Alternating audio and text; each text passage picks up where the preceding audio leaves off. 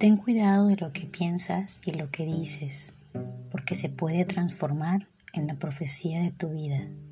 San Francisco de Asís.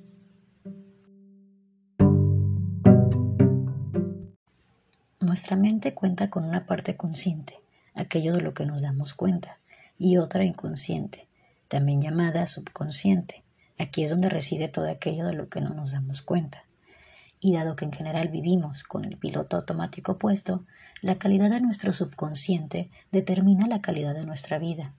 Dicho esto de forma metafórica, nuestra mente es tierra fértil y los pensamientos son semillas.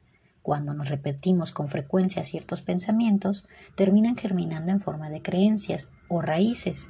A partir de ahí, surgen unas determinadas emociones que vienen a ser los brotes, desde los cuales van floreciendo unas determinadas actitudes, conductas y decisiones en forma de tallos y hojas. Con el tiempo, éstas se convierten en hábitos, los cuales determinan los resultados existenciales que cosechamos, es decir, los frutos. Entonces, para saber si nuestras creencias y pensamientos están teñidas de ignorancia o sabiduría, solamente hemos de echar un vistazo a los resultados que estamos cosechando en nuestra vida. Nuestra forma de pensar no es nuestra. No en vano durante nuestra infancia nos creemos indiscriminadamente todos los mensajes procedentes de la sociedad en general y de nuestros padres en particular. Nos lo creemos porque somos inocentes, no tenemos ninguna referencia con la que comparar o cuestionar de forma escéptica la información que nos llega del exterior por medio de las neuronas espejo, desde muy pequeños empezamos a absorber e imitar la forma de pensar y comportarse de los adultos que nos rodean.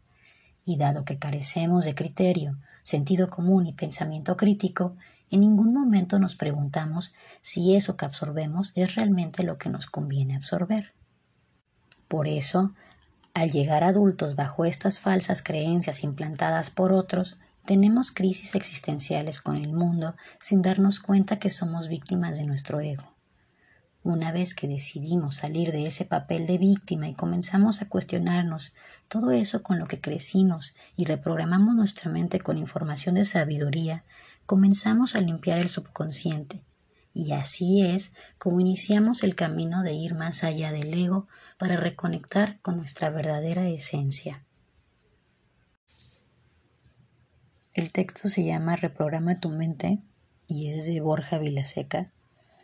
Y me pareció muy interesante y quise compartirlo porque creo que la manera en la que él nos dice cómo fortalecer la mente eh, son cosas que todo el mundo puede hacer. Si, si se compromete con él a, a un cambio en su vida o, o ya está cansado de que siempre te pasa lo mismo, que estar siempre triste o sentirte víctima de tus circunstancias. Hay maneras de salir de ese patrón en el que entra la mente, ¿no? Con el ego y el victimismo y todo esto. Para empezar, em, combatir el sedentarismo con ejercicio físico para transformar el estrés y la tensión en tranquilidad y relajación. También nos dice que dejemos de vivir enchufados en pantallas para vivir más conectados con, nuestras, con nuestro ser esencial. Porque al estar todo el tiempo en una red social o, o perdiendo el tiempo en ciertas cosas que a lo mejor no te están alimentando y como muchas de estas personas, el, el budismo, el taoísmo y todos ellos dicen, ¿no? Que absorbemos todo, consumimos, nos volvemos consumistas de ese entorno social y ese mundo digital que tenemos ahora porque no queremos enfrentar nuestra realidad. Entonces es mejor aventarte 40 capítulos de una serie a estar contigo, ¿no? Y a, y a escucharte y a realmente estar en ese silencio del cual te incomoda tanto preguntarte qué chingado estoy haciendo con mi vida. ¿Realmente me gusta lo que vivo? ¿Realmente estoy satisfecho viendo 40 capítulos de Netflix? ¿No me importa el contenido? O es un ejemplo, ¿no? Pero eso es a lo que se refiere cuando necesitamos hacer ese tipo de cambios. O dejar de, de lado el, el hecho de que no, es que la meditación es para mí, eso yo no, yo no lo entiendo, y no puedo y, darte la oportunidad de, empezar con pues con la contemplación, ¿no? A observar tu entorno, la naturaleza, el cielo, las cosas que te mantengan tranquilo en tu aquí, ahora, en tu presente, ¿no? Para, para pues de ahí tal vez te nazca las ganas de meditar y estar un poco con meditaciones guiadas. Lo digo porque aprendiendo a meditar aprendes a desechar los pensamientos negativos y a sustituirlos por algo más positivo porque tienes control sobre esas emociones o esos pensamientos. También el cambio de hábitos alimenticios eh, por opciones más saludables, no sé, dependiendo cómo coman, ¿no? Pero al menos en mi caso yo, yo cambié mis hábitos alimenticios en primera instancia por el lupus y después porque vi las, las los beneficios que traía mi organismo, ¿no? Entonces empecé a consumir solamente agua o infusiones. Eh, sí, sí tomo refrescos de vez en cuando, pero no es como, ay, este, todos los días, ¿no? Tengo una conciencia atrás de cuando tomo uno o se me antoja o lo que sea. Eh, pero no lo hago como antes, ¿no? Como mi vida antes cambié esa forma de, de hidratarme. Eh, también nos dice que hay que convivir más con la naturaleza y también eso creo que es parte de, de tu aquí y ahora, ¿no? Cuando tú dices, ay, pero ¿cómo? O sea, simplemente sal, toma aire fresco, respira y, y recárgate de tu propia energía, ¿no? Estate consciente de tu respiración y empiezas ahí a, a, estar tranquilo contigo, porque en cuanto tú empiezas a, a sentir esa tranquilidad de a poquito, cómo va entrando, cómo se te va iluminando esa oscuridad, esa es una sensación de, de, liberación, no sé cómo explicarles, es algo que se siente, no, no se explica, lo, lo, experimentas por ti mismo, porque todos somos capaces de hacerlo, solamente que, pues como dice el texto de Borja, nuestro subconsciente está muy dañado por el exterior, porque vivimos ahí, no estamos conscientes de nuestro día a día, eh, no somos conscientes de nuestras circunstancias y por eso cuando algo nos molesta reaccionamos a la ira en vez de, uff, respiro, porque me estoy enojando? A ver, tranquilo, ¿no? Y esa es una práctica que se hace, es como llevar a la mente a un gimnasio. Eso es, ¿no? Entonces es, es increíble como cuando tú fortaleces ese, ese, ese órgano, la mente, este, eh, pues cambias, cambias tu, tu forma de percibir el exterior, el mundo. Dicen, ¿no? Si tú estás lastimado, vas a ver un mundo lastimado. Y no es de que digas, ay, sí, las guerras y los muertos y las violaciones. O sea, sí, sí entiendo que hay, que hay en el mundo maldad. Pero empiezas por ti, ¿no? Empiezas, si tú no puedes ir a cambiar y a combatir toda esa maldad, empieza por ti empieza aceptando lo que tú eres y desde ahí tu entorno y lo que tú ves empieza a cambiar, o sea, empiezas a recibirlo de otra manera, sí sabes que hay dolor, sí sabes que hay sufrimiento, pero no te ves afectado en tu organismo, en tu mente, en tu día a día por eso. Eres consciente de que existe, ¿no? Pero hasta ahí es lo que puedes hacer. Sé consciente de ti, conócete a ti para que desde ahí tú puedas ayudar y ponerte todo el servicio a los demás. ¿No? Eso es lo último que hace uno cuando ya se olvida de todos estos apegos y se, y se olvida de pues todo este victimismo y toda esta mentalidad con la que creciste, ¿no? Mm, por ejemplo, si nosotros creamos el pensamiento de nadie me quiere, creamos esa emoción correspondiente que es la tristeza. Y esa tristeza va a lastimar nuestra autoestima. Entonces, pues imagínate qué tipo de pensamiento le estás metiendo. Ahora, eh, eso, ese, generar esa, esa emoción te hará sentirte pues más dependiente emocional, ¿no? De él nadie me quiere. O sea, necesitas la aprobación de los de allá, de, esas personas.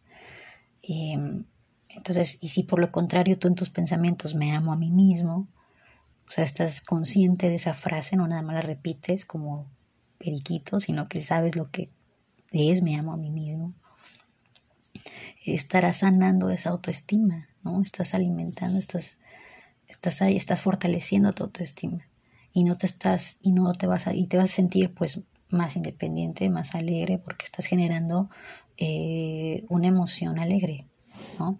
Entonces, también dicen que se estima que el 90% de los pensamientos que deambulan en nuestra mente se, origina de forma, se originan de forma automática e inconsciente. Entonces, desde ahí eh, este, vemos qué tan fundamental es cultivar esa autoobservación para poder cuestionar esas emociones, esos pensamientos y pues poder modificar esos pensamientos, ¿no? Que nos alejan de la felicidad, de la tranquilidad, del amor. Y bueno, es como dice Borja, en última instancia es conquistar nuestro diálogo interno. O sea, tienes que que lo que sucede en nuestra mente depende solamente de nosotros, nada más. Ese es el diálogo interno, lo que te estás contando tú todos los días, que te repites. Entonces, para lograr eh, vivir despiertos y de forma consciente, consciente, perdón, necesitamos cosechar esa energía vital, ¿no? Y entonces, cuanto más energía vital, más mayor es nuestra capacidad de cultivar atención plena estar atentos a lo que está pasando por nuestra mente. ¿no? Y así poder procesar de manera consciente, sabia y voluntaria. O sea, tú estás decidiendo realmente por ti lo que está pasando en tu día a día, en tu entorno, en la situación en la que te encuentres. No sé si, si me voy a explicar lo que quise expresar el día de hoy, pero es como una invitación, ¿no? A hacer este cambio al que, al que nos al que nos aferramos tanto a no hacer. El miedo, ¿no? Que nos detiene. Cuestiona tu miedo, cuestiona tu tristeza, ¿de dónde viene? O sea, e-, es algo que anda ahí porque no tiene nada que hacer en tu cabeza, es inconsciente, es automático o, o realmente es consciente, es voluntario lo que está pasando. ¿Realmente el el de enfrente tiene la culpa de que yo me sienta así? Mm, también nuestras expectativas hacia los demás cuando salimos allá afuera a convivir con la gente. Quitémonos expectativas, nadie nos debe nada, nadie le debemos nada y no esperemos nada de nadie. Si tú sales con el, ah, es que yo quiero ayudar porque soy muy bueno y lo que tú quieras, pues hazlo, ¿no? Hazlo. Pero no esperes que al hacerlo se te regrese lo mismo en esa misma persona. No funciona así la vida. Te lo va a regresar por otro lado, por otro, un día te vas a encontrar dinero, un día te va a pasar algo que vas a decir, ay, qué buena suerte. No es buena suerte, es la vida cosecha, es lo que tú cosechas, es lo que te está eh, dando de regreso. Pero claro, llámalo buena suerte, llámalo casualidad, llámalo coincidencia, ¿no? Eh, como quieras, cuando te des cuenta que eres digno de recibir eso que te dan, que buena suerte y casualidades y wow, qué afortunado, créetela, lo vales. Cuando te lo crees, eso que llamamos buena suerte, casualidades y eso, ya no, yo no creo en casualidades. No es soberbia y no es ego, es simplemente saber quién eres y lo que vas haciendo por el mundo y saber las semillas que estás sembrando ahí adentro, que vas a cosechar.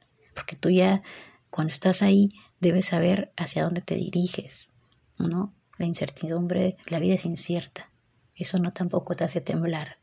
No hay que tenerle miedo, hay que saber, la vida es incierta, como hoy puedo planear algo, como mañana me lo cambian, y hay que estar bien plenos y bien atentos a ese cambio para poder aceptarlo como es y aprender de eso.